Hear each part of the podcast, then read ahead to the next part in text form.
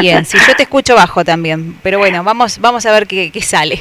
Dale, dale. Eh, Delia, me contabas que, eh, bueno, han llegado a una especie de acuerdo. Sí, el acuerdo salarial se, se celebró la semana pasada y te decía que ya está firmado y homologado por el Ministerio de Trabajo. Bueno, mira, el aumento consiste en un 32% pagadero en cuatro tramos. Es decir, el 8% con el sueldo del mes de mayo, que se cobra los primeros días de junio, obvio. El otro 8% para el mes de septiembre, con una cláusula de revisión en el mes de enero respecto a lo que haya habido de aumento, digamos, en el, en el transcurso de, de abril a diciembre. Entonces allí va a haber una cláusula que va a recomponer las diferencias que surjan de la de la inflación que pudiera haber. Después el otro 8% para el mes de enero y el otro 8% para el mes de febrero. Eh, con lo que totalizamos un este 32%. En realidad, los otros días me consultaban, me preguntaban qué opinión tenía respecto a, este aumento.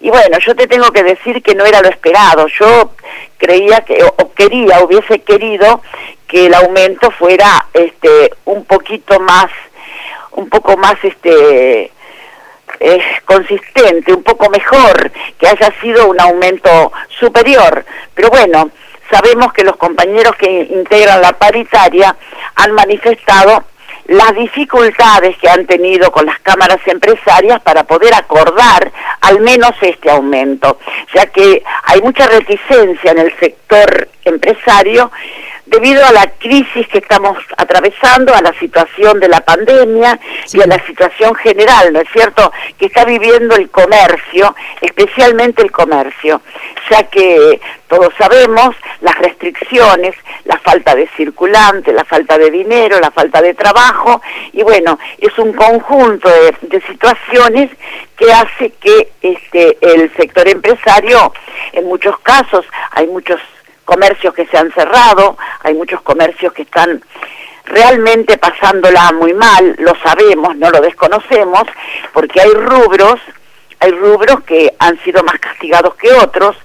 Hoy, por ejemplo, la gente no sale prácticamente a comprar eh, regalería, em, zapatos, indumentaria, eso está todo muy acotado sí está, está este, moviéndose mejor todo lo que sea cuestión de alimentos. Pero bueno, en un contexto general ha hecho que este, la situación sea preocupante y crítica, por lo que este es el este es el acuerdo al que se ha podido arribar. Dijiste 35% en total. ¿No? No, 32. 32, ahí está, ¿viste? Me parecía que había 32%. 32%, ok. Bueno, sí, no es lo que ustedes hubiesen deseado, pero bueno, es algo al menos. Sí, eh, por lo menos es algo para refrescar un poco las escalas salariales. Hoy un, un trabajador, hoy en el mes de abril, ¿no es cierto? Un, por ejemplo, un administrativo de la actividad, de nuestra actividad, está ganando 57.231 pesos, más, ese es el inicial, más el 8,33 por presentismo. A eso hay que agregarle, de acuerdo a la antigüedad que tengan, el 1% por año de antigüedad. Este, bueno, no es, pero si consideramos que la canasta básica está en 60, 61 mil pesos, este, realmente estamos estamos este, ahí al borde. Eh, pero bueno, es la realidad que vive también nuestro país. Sabemos, mira, lo importante es que no haya falta, que no se derrumbe, que no se siga derrumbando el trabajo, que siga habiendo trabajo y que los compañeros que trabajan puedan cobrar al menos este salario. Sí. Con respecto al cierre de comercios, se sigue dando en la ciudad, ¿no? ¿No Mira, el... ¿No ha cesado? Sí, sí, hay muchos comercios, especialmente pequeños comercios que han, que han cerrado sus puertas, no lo desconocemos. Mm. Pero bueno, y hay otros que la están peleando valientemente, porque te digo que por eso te, te comentaba el, el, tema del sector indumentaria, zapatos, este, regalería, son sectores que realmente están muy, muy castigados, muy perjudicados. ¿Cuál es la opinión que les merece a ellos con respecto ahora del cambio un poquito en estos horarios? Viste que ahora hay muchos que han vuelto al horario corrido, les conviene más. Mira, el horario corrido nosotros lo sugeríamos por varias razones. El primer motivo es eh, un poco la preservación de la salud. Creemos que con un horario corrido, donde mm, el trabajador, por ejemplo, no tenga que ir y venir, ir y venir dos veces al día, o sea, cuatro veces, ir, volver, volver a venir y volver. Eso hace que tengamos que transitar más, que tengamos que tomar más transporte, genera mayor costo, pero por sobre todas las cosas, este, eh, mayor movilidad, mayor tránsito de gente en la calle.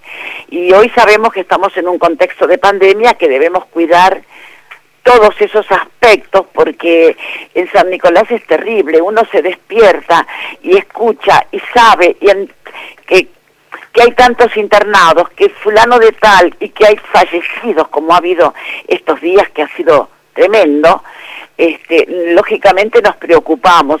Lo más importante es preservar la salud. Mm. Entonces, como medida preventiva, nosotros sugeríamos el horario corrido. Eso por una parte. Por otro lado, no negamos que es un anhelo de toda la vida poder tener un horario, un horario corrido que nos permita reutilizar mejor el tiempo y poder tener este obviamente más horas para para nuestro descanso, para nuestra vida diaria. Eh, el horario corrido este, es maravilloso, pero bueno, hay mucha reticencia de parte del sector empresario porque ellos creen que que hay horarios que la gente no se moviliza, que la gente, especialmente los horarios del mediodía, o sea, de la, claro, de la una a las tres de la tarde dicen que no anda nadie, bueno, y que eso los perjudica. Tal vez en, en, épocas de verano yo entiendo que sí, pero bueno, en esta época a mí me parece que es toda una cuestión de costumbre, de acostumbrar también al, a la población, al vecino, al público que se adapte a una nueva modalidad, como lo hacemos con distintas con distintas instituciones. no vamos al banco después de las 3 de la tarde porque está cerrado. No vamos a la municipalidad a hacer un trámite, ni a ARBA, ni a, ni a ninguna de las oficinas públicas, ni vamos a, a y ahora si queremos ir a un bar tenemos que saber que hasta las 23 horas se Bueno, pero los, eh, todo ha cambiado. Claro, claro, claro. Eh, yo cuando hablo del horario corrido para el empleado de comercio, me estoy refiriendo al comercio tradicional, ¿no es cierto? Sí, sí. Eh, yo te preguntaba porque esto se había, eh, digamos, en horario de verano habían vuelto a este horario cortado y ahora noto que hay muchos eh, comercios que volvieron a la modalidad de corrido, en especial porque tienen que cerrar antes, ¿no? Mira, hay un alto porcentaje de comercios que han vuelto al horario corrido y que por ahí cierran a las seis de la tarde. Mm. que era lo, lo ideal. Son muchos, muchos los comercios que han adaptado y adoptado esa, esa modalidad. Eh, nosotros la celebramos porque nos parece bien, nos parece bien, primero, como te decía, por este contexto de pandemia que debemos cuidarnos y anticiparnos a las a los posibles este a las posibles complicaciones que pudiera haber todo lo que sea menos circulación eh, de la gente eh, es este es positivo, pero por un lado, por el otro lado, este, también nos interesa, ¿no es cierto?, el, bienestar del trabajador, del empleado de comercio que a gritos pide el horario corrido. Sí. Pero bueno. Para eh, finalizar, que ya nos estamos despidiendo, te quería primero agradecer porque siempre que, te pedimos charlar con nosotros, eh, te tomas un minutito y la verdad que te agradezco un montón.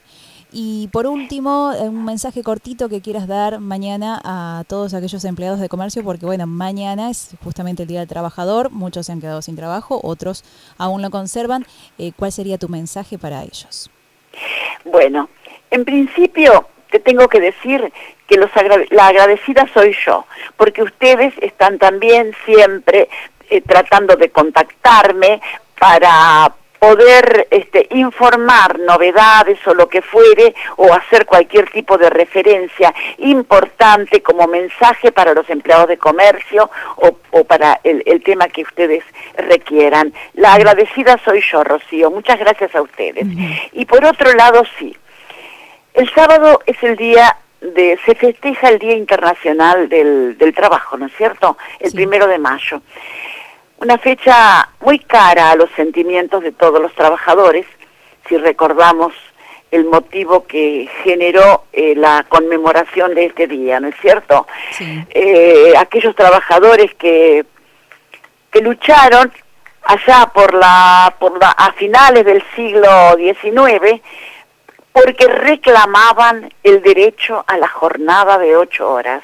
Fíjate que, que este, qué bárbaro, ¿no? Reclamaban por aquel entonces porque consideraban que el hombre debía tener ocho horas de descanso, ocho horas de trabajo y ocho horas de este para el ocio. Bueno, eh, obviamente épocas difíciles y fueron martirizados y, muertos por, los mataron por, por aquellos reclamos. Bueno, se conmemora en el mundo entero, esta, en casi en todo el mundo esta fecha. Eh, en este caso, muy particularmente para los empleados de comercio, quiero mandarles un fuerte abrazo con todo mi cariño, decirles que pasen un hermoso día porque sabemos que el comercio va a estar cerrado y por favor, si algún empresario, que sabemos que los hay, está diciéndole a los trabajadores que vayan a trabajar, que abren sus puertas y que van a, le van a pagar doble o lo que sea, que nos lo hagan saber, porque es un día que no lo resignamos. Es indelegable el derecho al día primero de mayo. Primero de mayo no se negocia. Algunos nos llamaron y nos consultaron si podían cerrar el lunes en vez del sábado. No, el primero de mayo no se negocia, es intransferible, es, nuestro día. Bueno, y para los trabajadores, los empleados de comercio, que pasen un hermoso día, que tengamos fe, que trabajemos de la misma forma y con la misma fe con la que lo hacemos y la responsabilidad con la que lo hacemos siempre, ya que los empleados de comercio hemos demostrado en esta en esta eh, este, pandemia que somos esenciales, especialmente los compañeros que trabajan en los supermercados, que han estado a la orden del día desde el primer momento, exponiéndose y no faltando a sus trabajos. Entonces, para todos ellos nuestro reconocimiento, nuestro profundo este, agradecimiento y nuestro deseo de que pasen un hermoso, un hermoso día. Quiero este, además agregar, Rocío, que el día jueves pasado tuvimos una reunión con la ministra de Trabajo de la provincia, Mara Ruiz Malek, pidiéndole, eh, por Zoom, por, por supuesto, pidiéndole que los empleados de comercio sean considerados trabajadores esenciales y que se los tenga en cuenta para la priorización de la vacunación de todos ellos. Bueno, la ministra eh, se comprometió a, a trasladar el pedido al Ministerio de Salud, para este, ver la posibilidad de que se los pueda vacunar con prioridad a la mayor brevedad posible, que no estén esperando al último momento, que ya sean incorporados a un este, diagrama de vacunación eh, eh, próximamente. Muy bien. Bueno, Delia, te agradezco un montón la comunicación, ya nos tenemos que despedir.